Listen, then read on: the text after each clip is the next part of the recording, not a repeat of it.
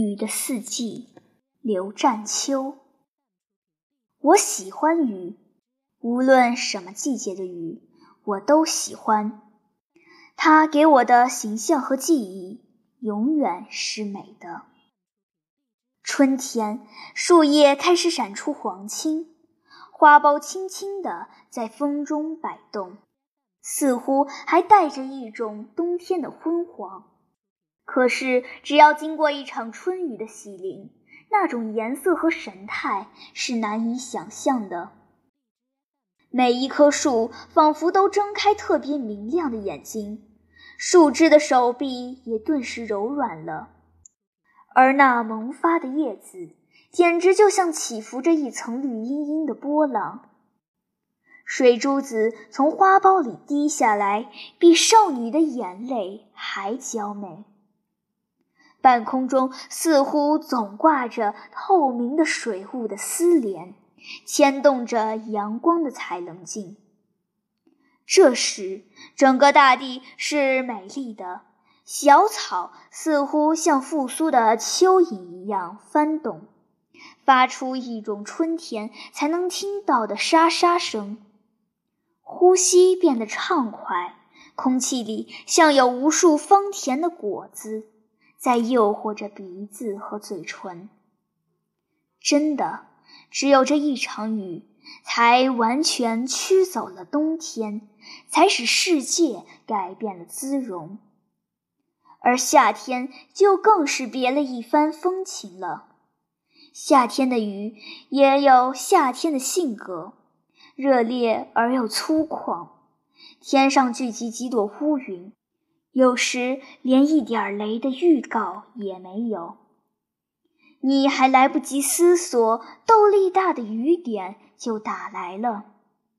可这时雨并不害怕，因为你浑身的毛孔都热得张开了嘴，巴望着那清凉的甘露。打伞戴斗笠，居然能保持身上的干爽。可光头浇洗个鱼澡更有滋味。只是淋湿的头发、额头、睫毛滴着水，挡着眼睛的视线，耳朵也有些痒缩缩的。这时你会更喜欢一切。如果说春雨给大地披上美丽的衣裳，而经过几场夏天的透雨的浇灌。大地就以自己的丰满而展示它全部的诱惑了，一切都毫不掩饰地敞开了，花朵怒放着，树叶鼓着浆汁，做不清杂草争先恐后的成长，暑气被一片绿的海绵吸收着，而荷叶铺满了河面。迫切地等待着雨点，和远方的蝉声、近处的蛙鼓一起奏起夏天的雨的交响曲。当田野染上一层金黄，各种各样的果实摇着铃铛的时候，雨似乎也像出嫁生了孩子的妇人，显得端庄而又沉静了。这时候雨又不大出门，田野上几乎总是金黄的太阳。也许人们都忘记了雨，成熟的庄稼等待收割，金灿灿的种子需要晒干，甚至红透了的山果也希望最后的晒甜。忽然，在一个夜晚，窗玻璃上发出了响声。那是雨，是使人静谧、使人怀想、使人动情的秋雨啊！天空是暗的，但雨却闪着光；田野是静的，但雨在倾诉着。顿时，你会产生一脉悠远的情思。也许，在人们劳累了一个春夏，收获已经在大门口的时候。多么需要安静和沉思啊！雨变得更轻，也更深情了。水声在屋檐下，水花在窗玻璃上，会陪伴着你的夜梦。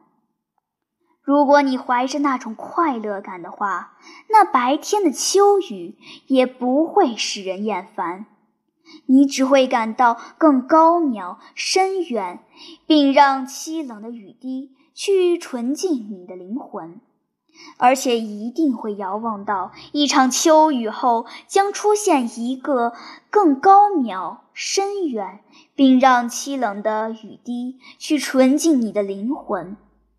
而且一定会遥望到一场秋雨后将出现的一个更静美、更开阔的大地。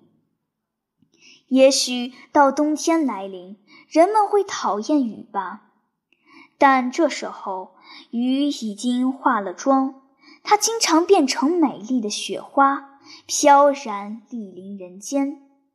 但在南国，雨仍然偶尔造访大地。但它变得更吝啬了，它既不倾盆瓢泼，又不绵绵如丝或淅淅沥沥，它显出一种自然平静。在冬日灰蒙蒙的天空中，雨变得透明，甚至有些干巴，几乎没有春夏秋那样富有色彩。但是人们受够了冷冽的风的刺激，讨厌那干涩而苦的气息。当雨在头顶上飘落的时候，似乎又降临了一种特殊的温暖，仿佛从那湿润中又漾出花和树叶的气息。那种清冷是柔和的，没有北风那样咄咄逼人。远远地望过去，收割过的田野变得很亮，没有叶的枝干淋着雨的草垛，对着紫色的天空，像一幅干净利落的木刻。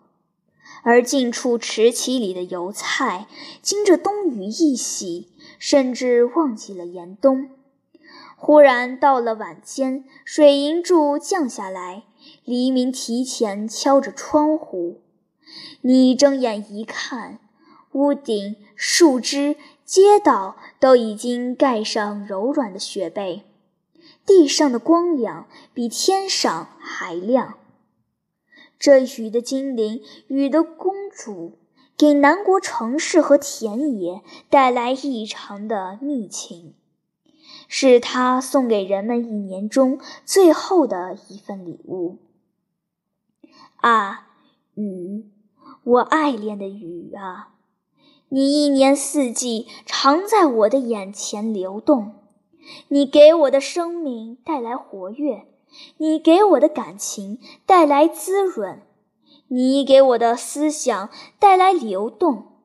只有在雨中，我才真正感到这世界是活的，是有欢乐和泪水的。但在北方干燥的城市，我们的相逢是多么稀少！只希望日益增多的绿色能把你请回我们的生活之中。啊，总是美丽而使人爱恋的雨啊！